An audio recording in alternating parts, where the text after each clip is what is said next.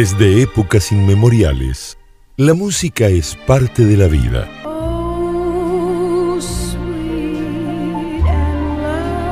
Sin embargo, siempre fue la voz la que cautivó al mundo.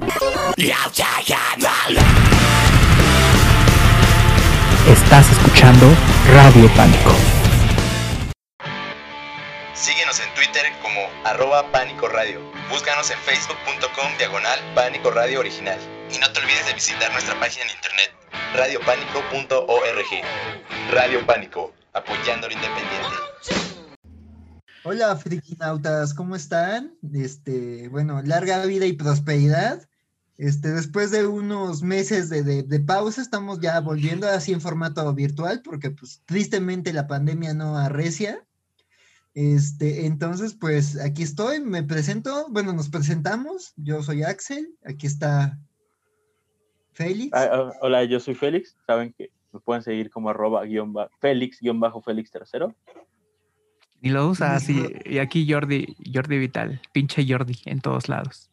Oh, el pinche Jordi, nuestro heroico productor. El Mr. Producer, que ahora sí está saliendo a cámara por primera vez. Sí, güey, ya aunque sea de lejitos por Zoom. No nos queríamos resignar a, a, no grabarlo juntos porque sabemos que es una dinámica bien padre estar todos juntos cotorreando, pero pues ni modo, la pinche pandemia no da, no da su brazo a torcer, entonces pues Todavía nos queda otro rato así. Otro año, ¿no? No manches. Yo creo que año y medio, güey. No, sí. Hasta que todos estemos vacunados. Sí. sí Pero bueno, e, esto ha servido para poder leer un poquito más. Sí, y ver cosas. ¿Quién leído?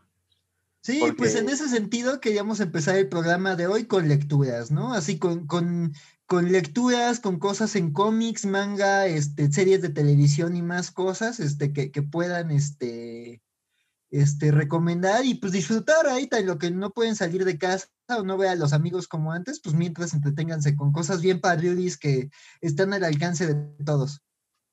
Y pues justo en ese sentido, pues ¿quieres empezar, Félix, tú con la, con la recomendación? Sí, yo, yo quiero empezar. La verdad es que me siento siento muy contento porque inicié como, es como iniciar un proyecto nuevo.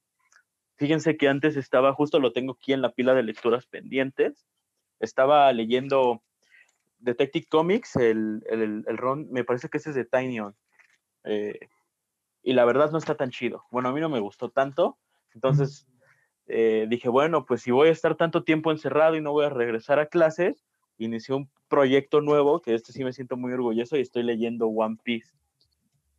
Eh, para las personas que no saben por qué es un logro leer One Piece, porque bueno, van mil capítulos de One Piece y yo creo que las personas que están viendo One Piece actualmente fue porque lo empezaron a ver hace ocho años, ¿no? No hay muchas personas que se avienten a ver más de mil episodios de One Piece. ¿Cuánto duran los episodios? 22 minutos, como casi no, 22 mil minutos, güey. Y eso que casi no tiene, no tiene relleno, o sea, no es como Naruto, que dices, bueno, son 700, pero son 250 de relleno, ¿no? Una eternidad más tarde. Ah, pues miren, yo voy a intentar este, convencerlos de que lean One Piece, o si no, por lo menos a la audiencia. ¿Y por qué es tan maravilloso? Yo siempre había dicho que mi manga y mi anime favorito habían sido Naruto por muchos años. No porque sea el mejor, pero siempre es el que lleva recuerdo, ¿no? De lo que uno vio de niño. Pero sí, definitivamente One Piece ya, ya se llevó el trono de eso. Al o sea, One Piece es mejor que Naruto. Claro, güey. Al episodio 200 te das cuenta. Y te lo dice alguien que es muy fan de Naruto. Al 200, 300 te das cuenta. Voy a explicar por qué es lo que hace maravilloso a One Piece, güey, porque hasta me emociona. One Piece respira solo. O sea, cuando tú ves Naruto, güey, cuando tú ves este Dragon Ball, ves estos animes que son largos, largos, largos, largos, pues sientes que estás viendo la pelea, ¿no? Y sientes que lo que estás viendo es lo que está pasando, pero One Piece es totalmente diferente porque hace un mundo tan bien construido que todo lo que está pasando no es coincidencia y de una u otra forma ya te lo plantearon a 100, 200 capítulos antes. Entonces, tú sientes que aunque estás viendo una pelea de Luffy contra Crocodile, al mismo tiempo en la marina está pasando algún otro desmadre o sabes que hay otros siete corsarios eh, que están, que son mucho más poderosos. Entonces, yo creo que, que lo que hace muy bonito a One Piece es, por ejemplo, el toque que le da Ichiro Oda a su obra, que nada lo hace como al azar. Por ejemplo, aquí si se dan cuenta, hay una serie de portadillas, que esto yo no lo había, yo no lo había visto tan común, o al menos que te contaran una historia. Por ejemplo, te cuentan la historia de un personaje que salió hace 200 episodios en cada capítulo de One Piece, en una portadilla, ¿no? Entonces, Sí. como que cuando vuelve a aparecer ese personaje, ya no lo reconoces, ya no sientes que, que es como, ah, es el güey que salió hace tantos episodios. Y aparte, yo creo que el mérito de One Piece es que, como les digo, nada es al azar. Ah, Mucho tiempo más tarde. Eh, pero One Piece es muy emocionante, de verdad es muy, muy, muy emocionante. Aparte llega un punto donde de verdad te como que generas una empatía hacia Luffy, ¿no? Y de verdad dices, sí, este güey sí va a ser el rey de los piratas. Y no solo con Luffy, sino con cada, te presentan también a cada personaje de la tripulación que no sientes que Luffy sea el personaje principal, aunque lo sea, sino que empiezas a desarrollar un cariño y una empatía por cada uno de los personajes, porque de alguna u otra forma no dejan ninguno sin desarrollar, no dejan ninguno sin motivaciones, y es muy bonito One Piece. Yo nada más quería decirles que estoy muy emocionado y que todo el mundo debería tener tiempo libre para leer a One Piece. De, sí, ¿no? De hecho, esto que dices, o sea, el autor sí es un autorazo, o sea, yo hasta yo que no me he acercado ni, digo, el anime lo vi hace añísimos, cuando pasó en Canal 5, ya soy viejo, este, y este, pero la versión censurada de Fox, la gringa, y este, y, y aparte, este, y pues al manga sí nunca le, me he acercado, ¿no? Pero me dio mucha curiosidad, yo el año pasado tomé un curso de cómic con un chavo bien talentoso llamado Verde Agua, y como que nos ponía ejemplos de, de encuadres, o sea, encuadres cinematográfico en el cómic. Él decía, bueno, narrativa gráfica, ¿no? Nos puso ejemplos franceses, gringos y japoneses. Y no, o sea, luego decía, lean el, el manga de One Piece porque miren aquí lo que está haciendo en Chinido ahora, miren este encuadre, miren este, miren esta toma de los barcos, y miren es cómo presentan al villano y lo que te están diciendo solo con el encuadre, ¿no? Ajá. Sí, no, entonces, pues sí, sí es un, sí, un, sí es un autorazo, y sí, o sea, digo, quien le guste la narrativa gráfica, pues sí hay grandes ejemplos de, de cómo se hace la chamba bien hecha en One Piece, y eso hasta alguien que no lee el manga lo sabe. Entonces, este, pues sí, muchas gracias, Félix. Eh, Y pues siguiendo con las recomendaciones, ¿algo más que te hayas leído en, en- en pandemia? ¿Alguna otra Eh, recomendación? Es, no me lo leí en pandemia, pero sí lo recomiendo ahorita que está de moda, y medio que hablábamos un poquito, que se lean The Vision. Lo bueno que aquí estoy en mi casa, pues puedo tener acceso al librero, ¿no? Entonces, léanse The Vision. Esta, de hecho, estas versiones son bastante económicas, las pueden conseguir igual en una madre, ¿no? No tienen que Sí. pagar precio de portada. eh, Las de y Smash, ¿no? Las de. Televisa. Ajá. El ¿Cuánto te salían, es Jordi? ¿cuánto salían, Félix? En 50 pesos cada una. Ahí Ah, este, perro. eh, en, en el rock show. eh, Bueno. no sabemos este, Pero están ¿De dónde o sea, creo que aún en Sí. línea se pueden conseguir a un precio a lo mejor un poquito más caro que en Rock Show, pero aún están asequibles y no pasan de No, los 100 o, lo- o, pesos. lo- o los pueden comprar en, en tiendas, eh, en tiendas de segunda mano. Realmente vale la pena tener este, estos cómics. Estoy tratando de buscar cierto, eh, seguramente Axel debe de saber cuál es la, la viñeta que estoy buscando. A ver. Es la, ajá. eh, aquí está. Miren, miren, miren, miren. Entonces, lean The Vision, es, es muy interesante porque hay sexo entre androides. Ese Eh, güey. Bueno, para ponerles un poquito en contexto, The Vision es una serie de Gabriel Walta, el dibujante, y Tom King, si no me equivoco. Eh, es Walta. sí, es. Ujú. Ajá, sí, sí, sí. Este es una serie que salió hace algunos añitos. Este es este Vision, este famoso Vengador. Este, pues ya después de mucho drama superhumano, este, yendo de la que lo han matado y revivido. Y uno, tiene una larga historia, Vision, pero para entender esta saga solo tienes que saber que es un Vengador y que en un punto él se plantea, pues, tener una familia. Se hace, así como él fue creado por Ultron para destruir a los Vengadores, aunque él encontró su humanidad, él dice, bueno, pues yo quiero tener una familia y pues que con quién hablar y con quién tener experiencias, porque Y recomendamos Vision porque justo como que ahí hay inspiraciones de esta serie en WandaVision, en la serie de Disney Plus, y justo para los que seguramente se están enganchando en la serie, pues saben que Wanda y un conflicto central en la relación Wanda y Vision y que ha sido determinante para el universo Marvel, fue que pues que Vision es un androide y no podía tener hijos de maneras no viables en cómics con Wanda. Pero pues cuando tu esposa es una bruja capaz de alterar la realidad, pues ahí las cosas pasan. Entonces, pues digamos que después de esto Vision dijo, no, quiero una familia de mis iguales, ¿no? Y la serie va como de, de, de, los dramas de esta familia, cómo los hijos son marginados, cómo son vistos y temidos como por este ideal de la familia gringa del suburbio. O sea, los gringos de suburbios son racistas, o sea, digo, ya después de Trump se vio, pero sí, este, son racistas, entonces pues hablan de ese odio, ¿no? De que la, el Estados Unidos suburbano le teme a lo diferente y pues no hay nada más diferente que una familia de androides, ¿no? Y uno es vengador. Entonces, este, pues de eso más o menos va The Vision, entonces pues la serie es escrita por un, escritor reciente, medio controversial para algunos, este, llamado Tom King, dato curioso, es un ex agente de la CIA, este, ya luego hablaremos de él más a profundidad. Entonces, pues sí, o sea, creo que a mí también es de esos libros que dices, qué padre que Marvel hace esto, o sea, así es como de, toma, fue cuando Marvel después de Hawkeye dijo, vamos a tomar a los personajes y los vamos a meter en situaciones no de equipo y no que, que este, que no este, que no ponga en riesgo al universo mismo, pero son, salieron cómics bien padres, digo, de esa oleada a mí me gustó mucho She-Hulk de, de, Charles Soule, pero The Vision es, o sea, es el que más sobresalió de toda esa oleada de libros como medio independientes de historias centradas en personajes. Entonces, pues es una historia bien, bien padre, y si, si les está llamando la atención WandaVision, digo, ya después hablaremos de WandaVision por sí solito, pero... Cuando acabe. Un, cuando acabe, sí, pero un fundamental como para entender como ciertas cositas es este, pues The Vision de, de Tom King. No sé, ¿algo más que quieras decir, Félix, de, de The Vision? Eh, sí, yo creo que, que, que, sí es el mejor pretexto para leerlo porque no es que tome tampoco tanto la serie porque realmente no... no pues no, el ambiente suburbano nada más. Ajá, ¿no? solo el ambiente suburbano, pero The Vision se siente mucho más un poco más sólido porque no solo es la familia Vision, sino por ahí hay cameos de los Vengadores que realmente no salen, ¿no? Especialmente de Tony Stark, que es que por ahí tiene un rol importante con la familia de Vision.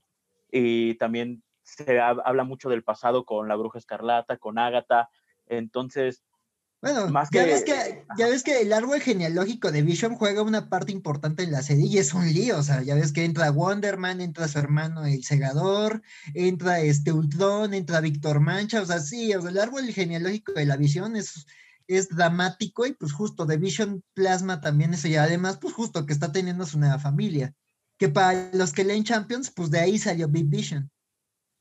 Exacto, entonces ya nada más agregar que, que, lo lean porque es el momento perfecto y que tampoco se siente tanto un cómic de superhéroes, yo creo que también por eso hay mérito, se siente más como un drama de, de casa, como tú lo decías, como ver un poquito más allá de esposas desesperadas, porque sí, sí hay como un, es un drama de, de casa, de familia, eh, entonces, sí, aparte tiene el mérito que yo creo que fue lo mejor que hizo Marvel durante esos años. En el All sí. New, All Different, yo no encuentro, yo, yo ya me leí, de hecho por ahí en el librero estaban, ya los vendí todos. Me quedé con, eh, ni, no me acuerdo, creo que me quedé nada más con, con Tony Stark, bueno, con Iron Man. De ahí en fuera, nada de lo demás es, es, está rescatable de Marvel. Yo creo que solo The Vision.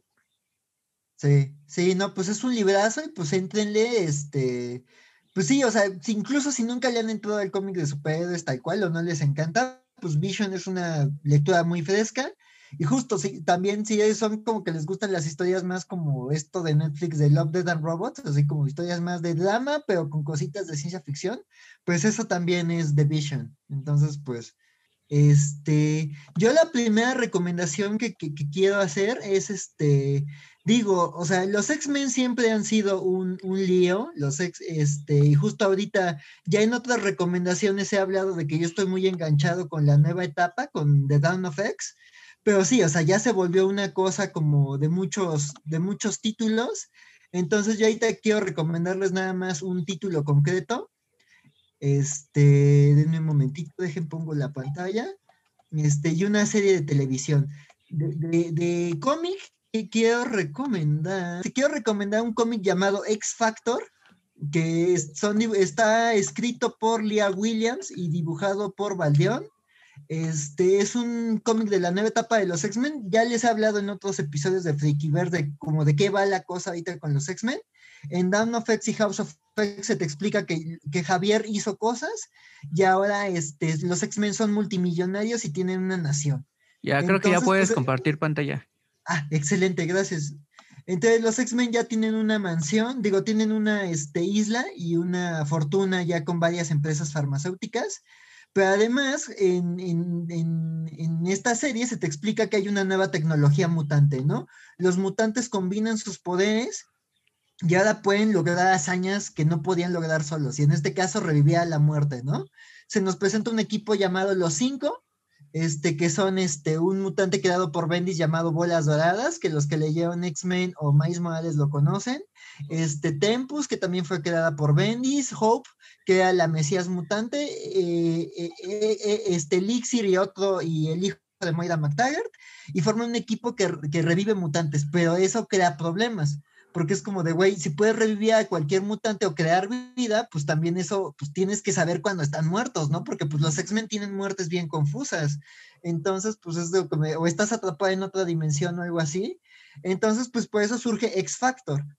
Este, eh, X Factor es un equipo que ha existido, escrito por otros autores, eh, legendariamente Peter David, que ha sido muchas cosas, ¿no? Un equipo de mutantes contratado por el gobierno, una agencia de detectives, ya como esta serie medio indie, medio bajito el radar, que le gustaba a los fans de los X-Men y que estaba alejada de los grandes eventos, ¿no?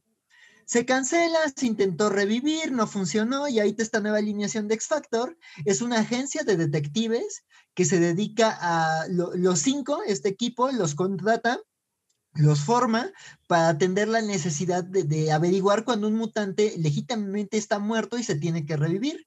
Entonces la serie empieza con que la hermana de, un mutante clásico llamado Northstar que muchos lo, lo conocerán porque Marvel presentó su boda con bombo y platillo, fue la primera boda gay en el universo Marvel, y además es un matrimonio muy estable, o sea, él y Kyle, que es, que es humano, este, son un matrimonio increíble, este, es de esos matrimonios en Marvel que no son drama, entonces está interesante verlo, este, eh, es un equipo formado por Northstar, que, que su hermana muere en circunstancias misteriosas y justo para que él la pueda revivir tiene que formar el equipo.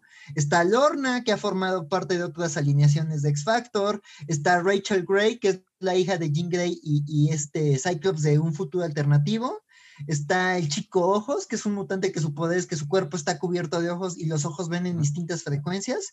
Prodigy, que es un chico que fue joven vengador, que su poder es que él puede aprender cualquier cosa. O sea, si está con alguien, puede aprender telepáticamente cualquier cosa que sepa esta persona.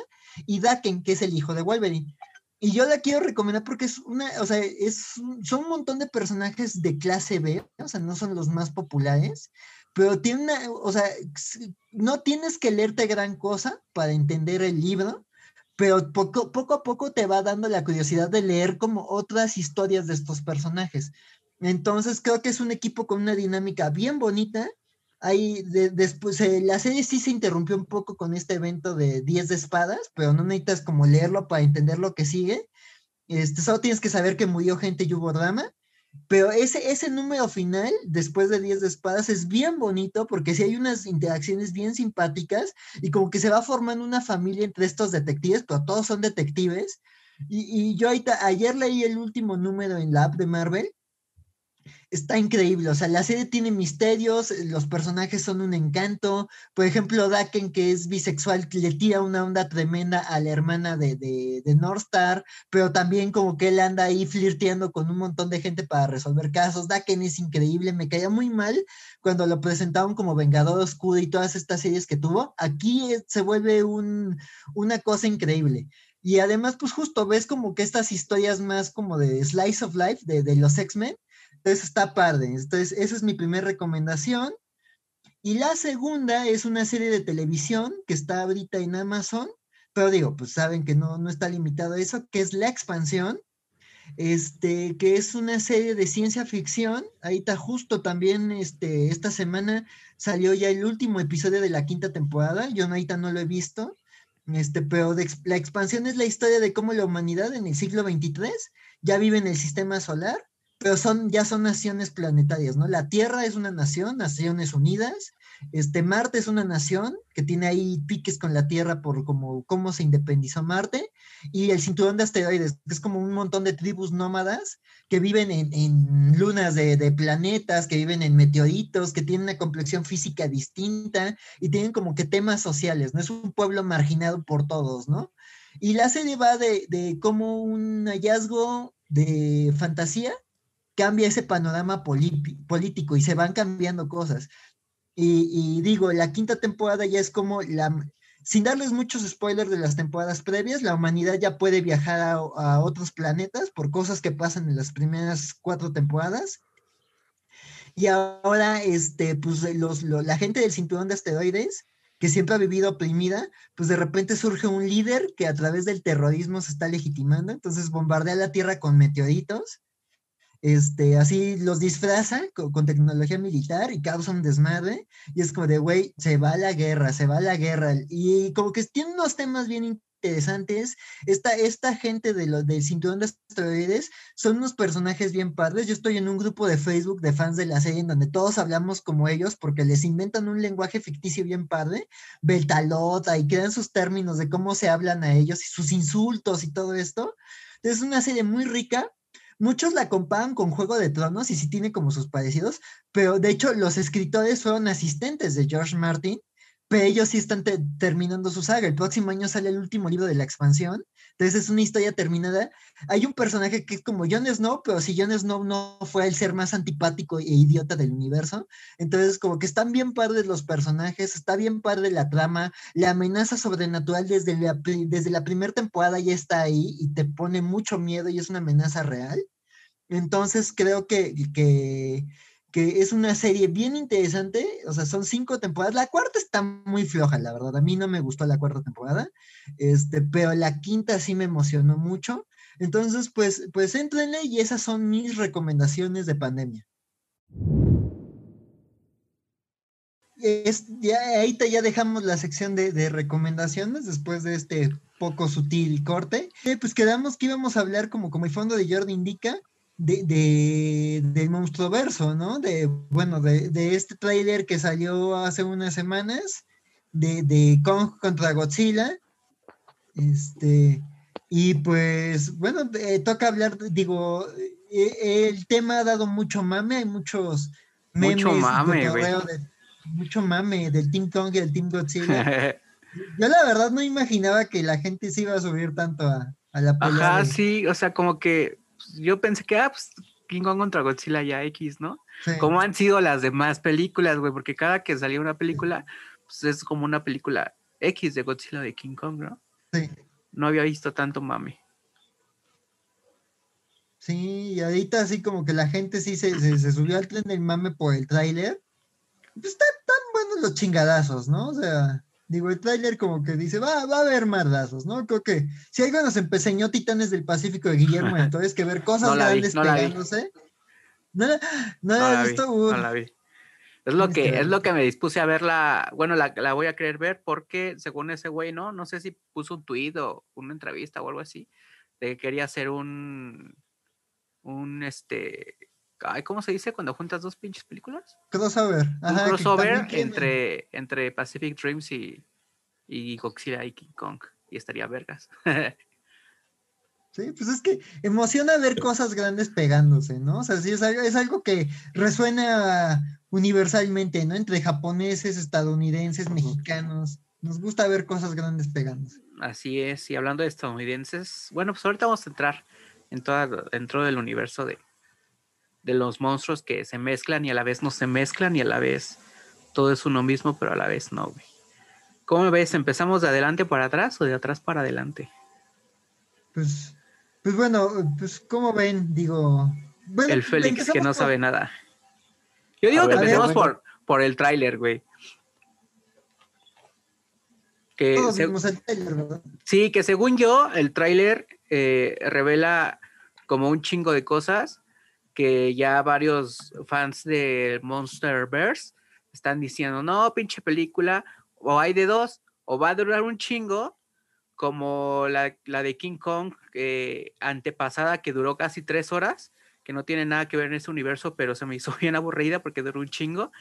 Y dicen, va de dos, va a durar un chingo esta película, o van a encimar todo muy rápido y va a quedar bien fea la película. Bueno, si quieren, pues damos un poquito de contexto, ¿no? Este, por favor, porque yo no tengo idea de lo que están hablando, yo no sé nada. Sí, sí, sí, sí creo que te estás adelantando un poquito. A ver, Félix, ¿qué, qué, qué sabes de, de, Godzilla y King Kong?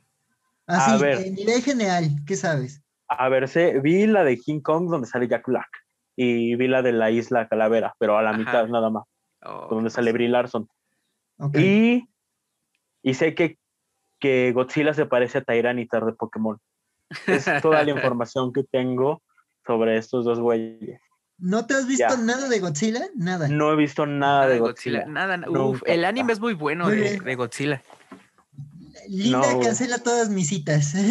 Ajá. A ver, ilústrele. Yo soy el público en este momento. Sí. Explíquenme a mí.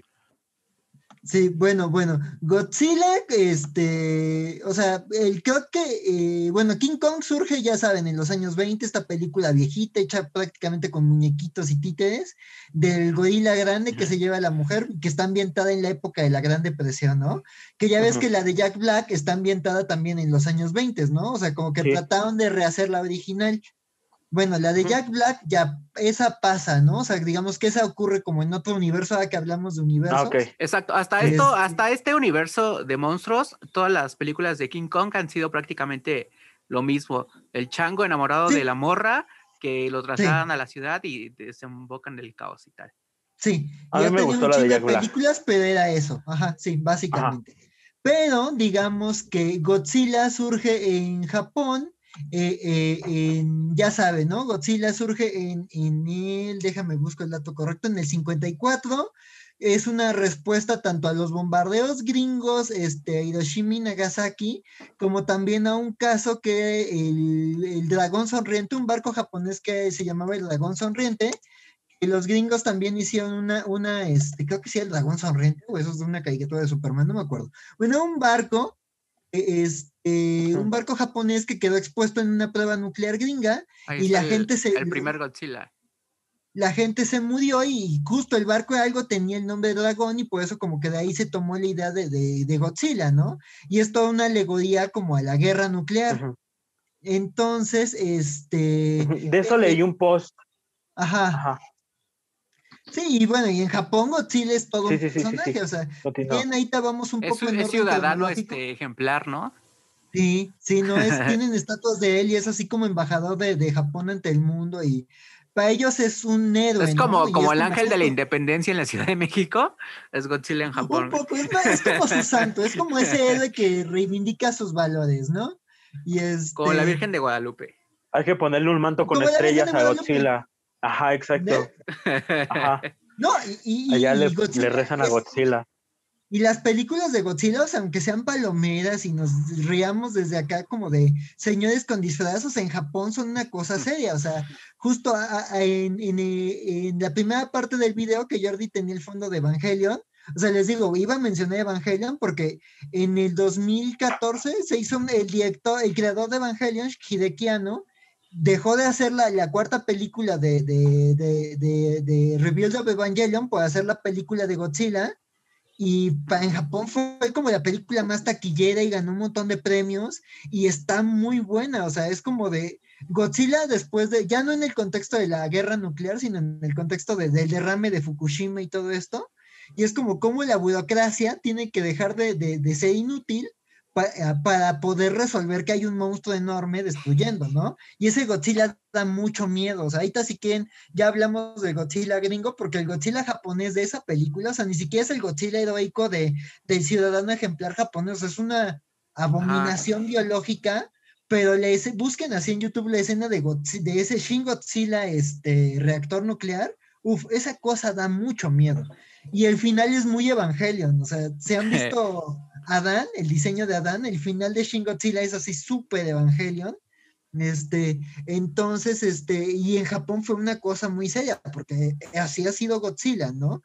Y una cosa importante es que este mame de juntar a King Kong y Godzilla viene de una película del 62 que justo puso a pelear a King Kong contra Godzilla. Este, entonces, pues digo, como que siempre estuvo esa espinita de los monstruos gigantes dándose de madrazos. Entonces, este, digo, ya después los gringos hicieron en el noventa y tantos la, esta película de Godzilla en donde una iguana, que hasta después en el 2000, no me acuerdo en qué año, los japoneses sacaron una película en donde Godzilla como que pelea contra muchos monstruos y uno es prácticamente la Godzilla gringa y Godzilla le pone unos mardos como de pinche farsante, este, deja de, de, respeto a tus mayores, este, y, ya después, ya en el 2014, si no me equivoco, es cuando sale ya la película de Godzilla, la gringa actual, que digamos que es la primera en orden de salida, de estreno, del monstruo verso. O sea, es en donde conocemos a Godzilla, sabemos, te explican que como que en la Tierra han vivido distintas criaturas gigantes ocultas en su edad geológica, que Godzilla es como que este guardián del equilibrio de la Tierra, que hay monstruos radiactivos que son malas. Ajá, sí, el depredador dominante, ¿no? Ajá. Sí, entonces, este, Godzilla, este, es como que, te lo pone así como que un factor de equilibrio de la Tierra, ¿no? Como que también esta película de Godzilla también, igual que la que mencioné de, del director de Evangelion, surge un poco en respuesta a lo de Fukushima, pero aquí como que pues, lo, pues al fin, empresa gringa quieren pensar en, en, sacarle todo el negocio a la licencia que tienen de Toho, este, entonces, pues, pues, dicen, bueno, pues vamos a crear una empresa que se llama Monarch, que es en donde trabaja este señor japonés, este, este Kenga Watanabe, este, y dicen, esta empresa, lo que sabemos de esta empresa es que sigue e investiga los monstruos gigantes, hacen criptozoología y esto, y investigan como los monstruos gigantes que han vivido en la Tierra, ¿no? Ya ocurre la primer Godzilla, Godzilla se pelea contra monstruos, destruyen ciudades, cosas así. Y, digamos que ya después la, que, la segunda en orden de estreno que sale es este Kong, este, Isla Calavera. Que cronológicamente es, la primera porque sucede durante, no, después de la Segunda Guerra Mundial, ¿no? No, ocurre después de Vietnam. o sea, empieza en la segunda, empieza, la primera escena sí es de la Segunda Guerra Mundial, pero toda se ocurre justo cuando los gringos se van con la cola entre las patas de Vietnam. Así ocurre, de que, ah, ya, ¿qué hacemos después de Vietnam? Ah, vamos a pelearnos con un mono gigante, ah, Simón. Entonces, este, e, esta empresa, Monarch, este, está a punto de cerrar y entonces dicen, güey, no le estamos jugando en los años 70. No te dicen que existe desde hace mucho tiempo, porque son como una bola de frikis que investigan mitos este, sobre criaturas gigantes y, misterios como el Triángulo de las Bermudas. Y de repente, pues como que empezaron a buscar pruebas para, para probar que existen estos animalotes, ¿no? Y entonces John Goodman, el perro picapiedra de las películas, este, recluta a Samuel Jackson, a, a Loki y a la Capitana Marvel en esa película Samuel Jackson, ¿cómo me cae gordo? Ah, sí, ahí es villanazo Samuel Jackson, igual que sí, sí, sí, es de esos. Samuel Jackson cuando quiere caer mal. Sí.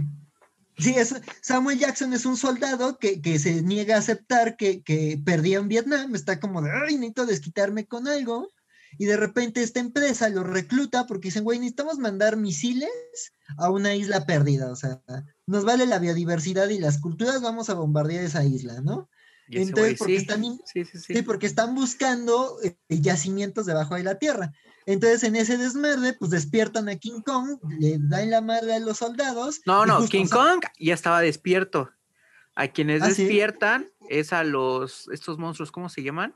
Trepacráneos. Los, los, que, los trepacráneos, que esos, eh, mientras King Kong estaba despierto en la isla Calavera, esos güeyes vivían, porque se supone que la isla es como de tierra hueca, entonces esos güeyes vivían abajo de, todo eso, porque en, hay un cómic que sucede antes de esa película y durante esa película y después de esa película, que se supone que hay una guerra entre la raza de simios de King Kong y los trepacráneos, y entonces en esa guerra mueren los todos los simios, incluidos los papás de Kong, pero, pero pues, ese güey como que se vuelve en el depredador alfa y les prácticamente casi elimina a toda esa raza de trepacráneos, que son como una especie de, de mogorgones de Stranger Things, me recordaron esas cosas. Sí, básicamente, este, sí. Y entonces esos güeyes se fueron a vivir abajo de la tierra.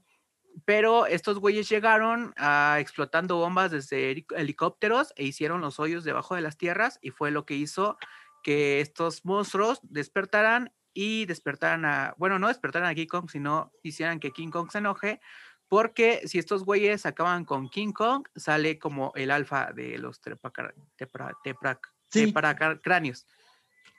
Y digo, la película, pues esos son dos conceptos importantes de la película, o sea, lo, lo que lo, pues están estos hoyos debajo de la tierra, este, y que, y que es donde viven estos monstruotes, y aparte, pues que, que, que ¿cómo se llama? Que, que King Kong también está ahí como una fuerza de equilibrio, ¿no? Y que pues sí es el último de esta raza como que mantenía a raya a los monstruos gigantes.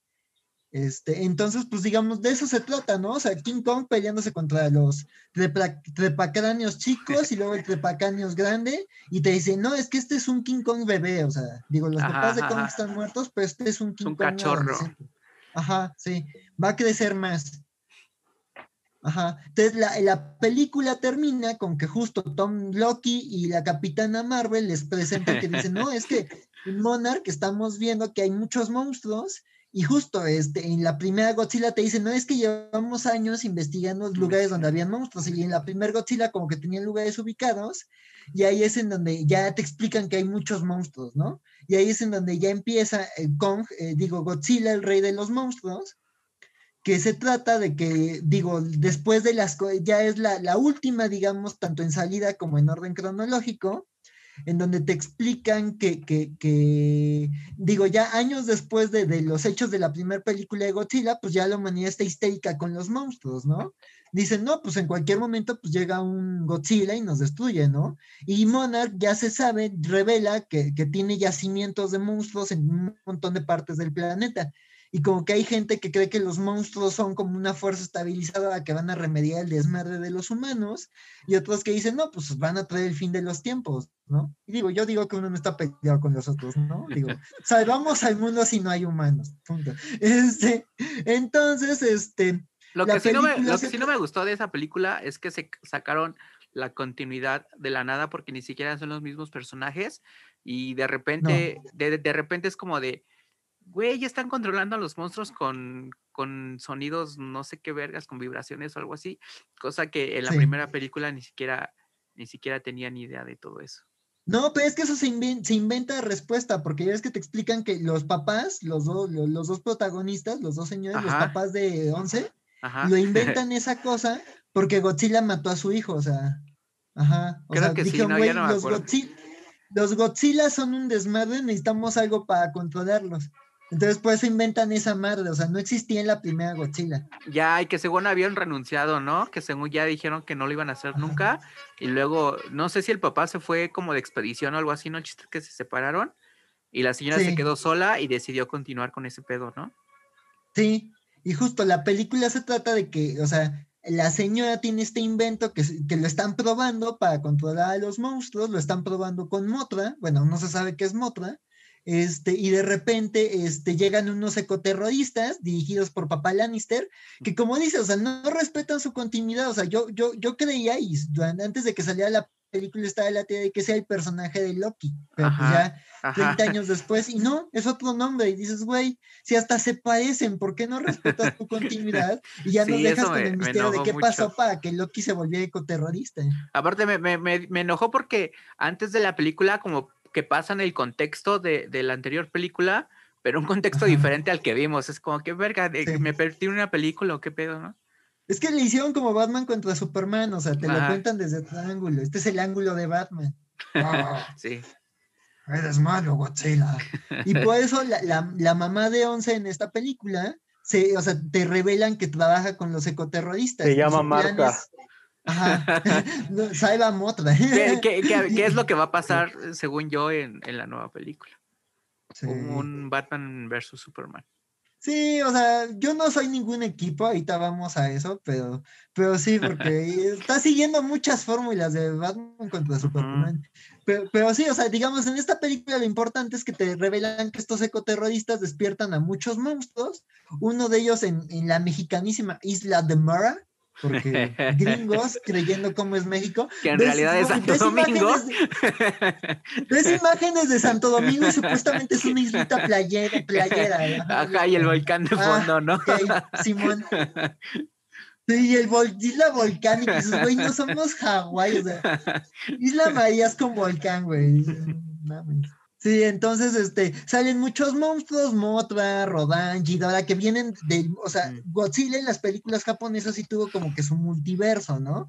Y hay películas de Godzilla contra Ghidorah, Godzilla contra tal, Godzilla contra tal. Y este, cómics, un buen de cómics también hay. inmensa, o sea, sí, sí, sí, no, y, y hay un montón de versiones, y sí, o sea, sí tiene todo un lore bien importante, y sí hay, hay mucha banda que hasta, o sea, desde los muñecos de Godzilla hasta Ajá. toda la mitología de Godzilla, sí hay todo un nicho, o sea, la verdad igual ahí están en los comentarios, por favor, sí, gente experta en Godzilla que no están diciendo mamadas, bueno, o sea, uno se ha visto unas cuantas japonesas porque a mis tíos les gustaban, pero Ajá. tampoco me sé todo el lore de Godzilla. Que, que como, Este, como yo dato, también- yo vi eh, primero, o sea, mi primera imagen de Godzilla fue la de Silla, o sea, la, la, la versión norteamericana, la que aparece más un dinosaurio de La- la Jurassic del Park. 90 y sí. Ajá, la del noventa Yo y igual. tantos, Ah, porque fue la primera vez que, Aguántenme unos segunditos.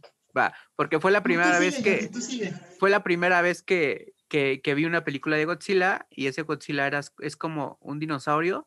Y luego ya cuando vi al Ajá. Godzilla real, al gordito, al que está como, como un globito, como un condón inflado, sí me decepcioné. Dije, ah, ¿por qué Ajá. Godzilla está, está gordo?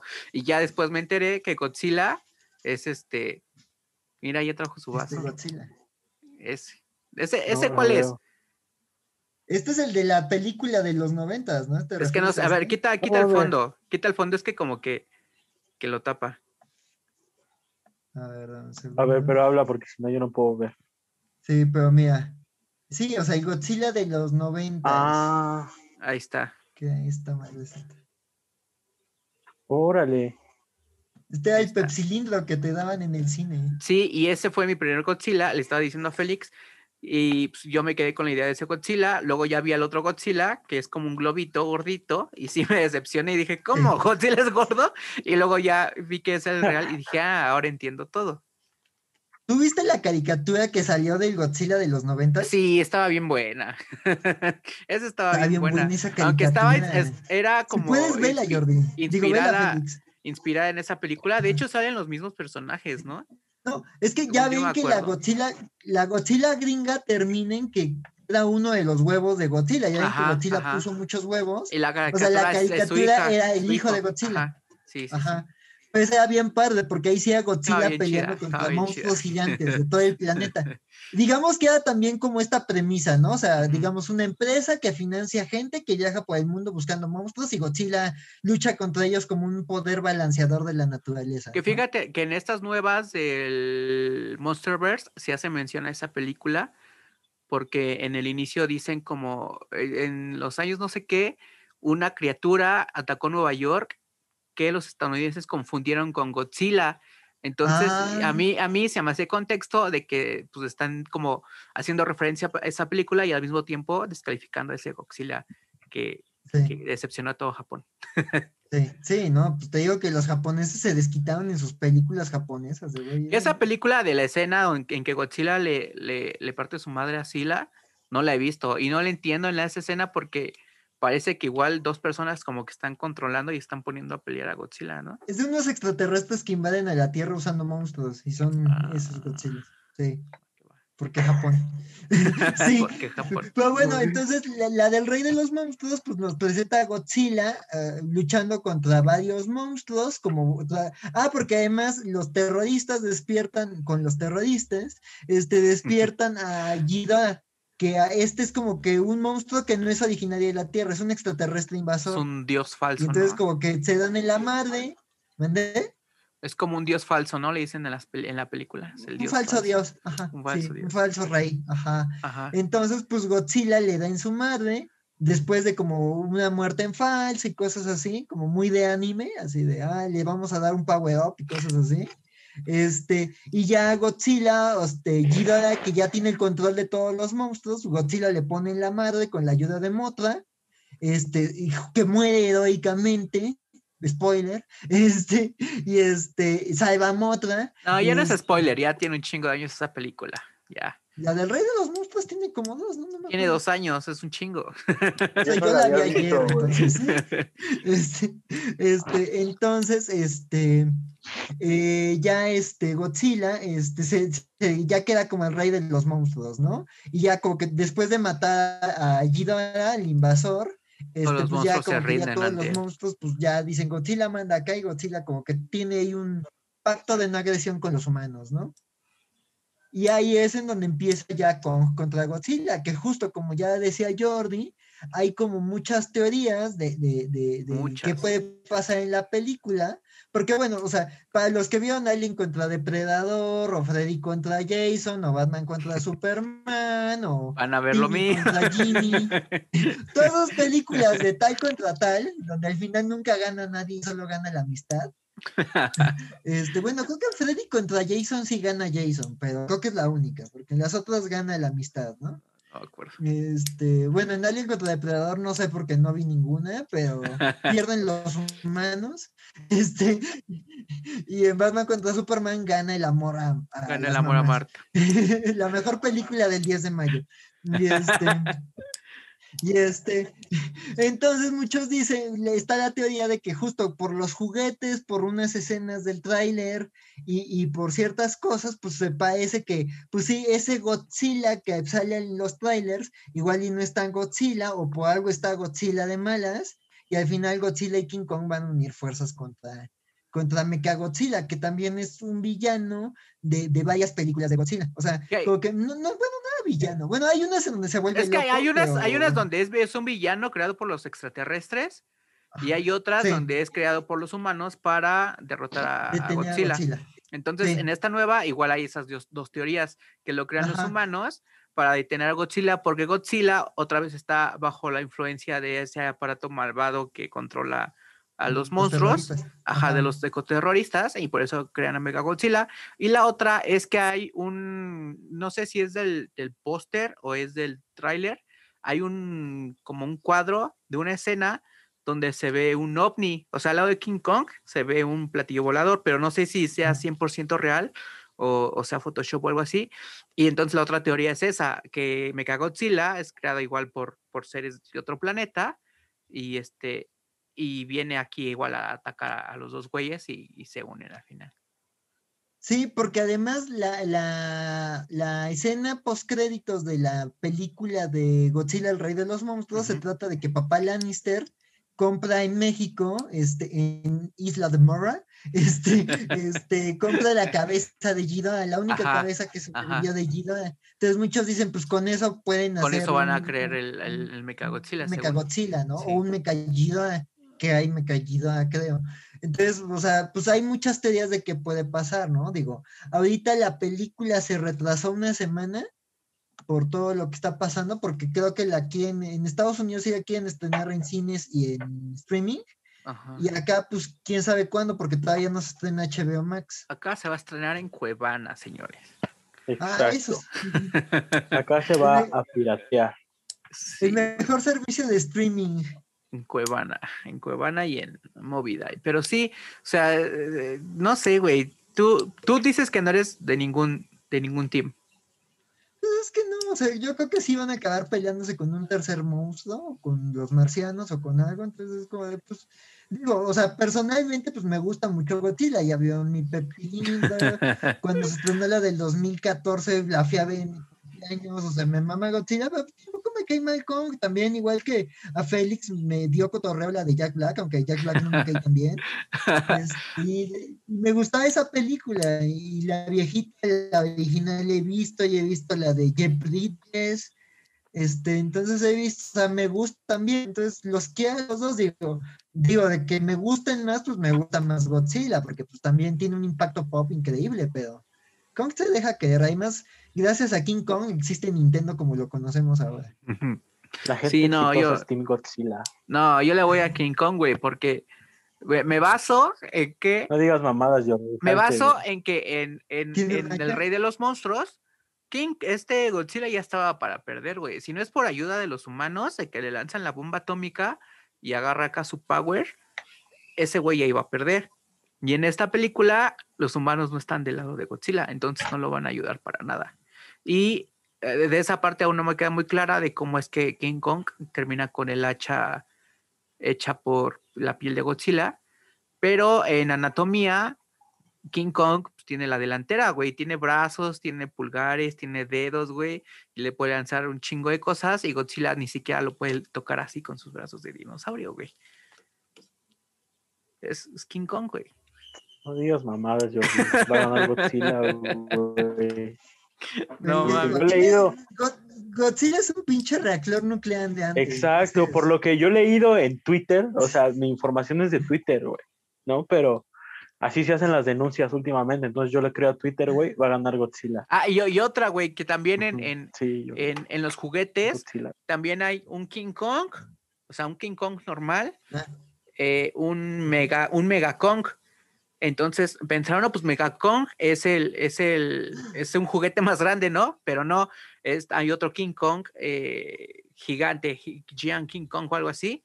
Y la teoría es que van a modificar o van a alterar a King Kong para que se haga más grande y pues se haga Mega, Mega Kong, güey. O sea, otra criatura evolucionada de King Kong. Y Se va a esa- convertir en Super Saiyajin fase 4. Ajá, y en esas películas, pues estamos acostumbrados a ver esas cosas, entonces no está muy alejado de, de nada de eso. Hí- Híjole.